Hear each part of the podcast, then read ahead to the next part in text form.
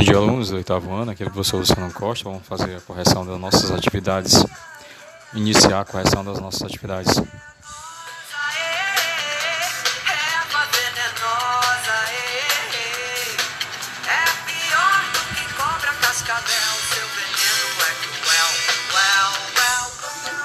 Então, a nossa primeira atividade é faça a leitura de um texto do gênero Crônica Reflexiva, nas páginas 230 e 231.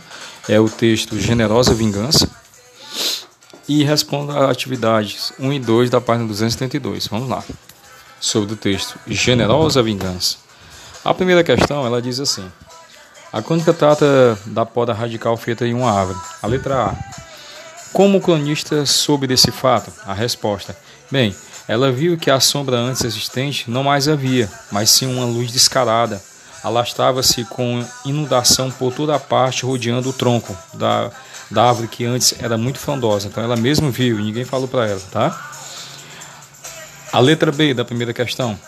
A relação dela com a árvore era recente ou antiga? Pessoal, a relação dela com a árvore era antiga, tá? Só que ela nunca tinha reparado tanto na árvore pois ela fala que sempre passava pelaquela calçada, então a relação dela com a árvore era antiga. E a letra C da primeira questão pergunta assim: a cronista achava que a árvore poderia sofrer alguma intervenção humana?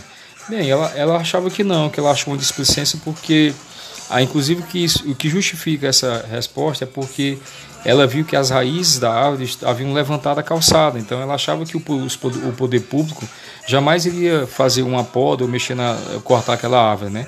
E ela se enganou. Daqui a pouco vamos para a segunda questão.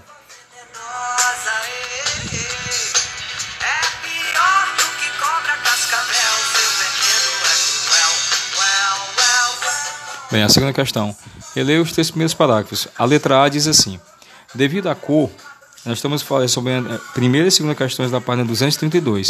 Letra A. Devido à cor, com que a árvore foi comparada no primeiro parágrafo? A resposta da letra A do segundo é ela foi comparada com um verde, um verde amplo como campo suspenso, tá? Letra B. No momento da escrita da crônica, como a árvore se apresentava? Bem, no momento da escrita da crônica, da crônica a árvore se apresentava podada e sem uma folhagem ampla, né? Que ela tinha sido podada. A letra C diz assim: a cronista menciona o surgimento de uma luz descarada. Aí eu consulto no dicionário o significado do adjetivo, o adjetivo descarada, e, faz a pergunta se a expressão trocada por luz forte se, alterar, se alteraria o, o, o efeito de senti o sentido de seu efeito, né? E por quê, né? Bem, a, o adjetivo descarada significa intrometida, curiosa, cínica, tá? E, e, ele poderia ser mantido sim.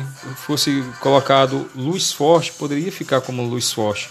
Por que poderia ficar como luz forte? Porque é, ele quer dizer que a árvore era grande, era forte, ela era grande, né?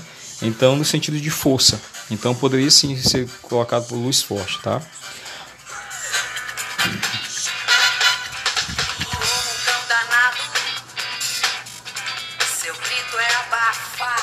A letra D pede para se transcrever trechos dos parágrafos 1 a 3 que associam a poda da árvore a um ato de violência. Então a resposta da letra D é quando ela fala assim, brutalmente despido, tá?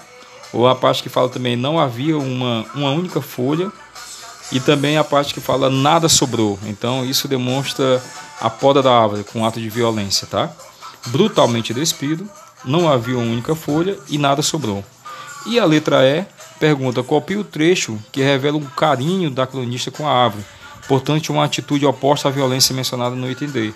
Então, é uma presença majestosa, quando ela trata da árvore como uma presença majestosa. Então, respondemos a primeira e a segunda questões na página 232. Daqui a pouco eu volto para mais uma correção para o nosso segundo podcast. Vamos lá, vamos estudar.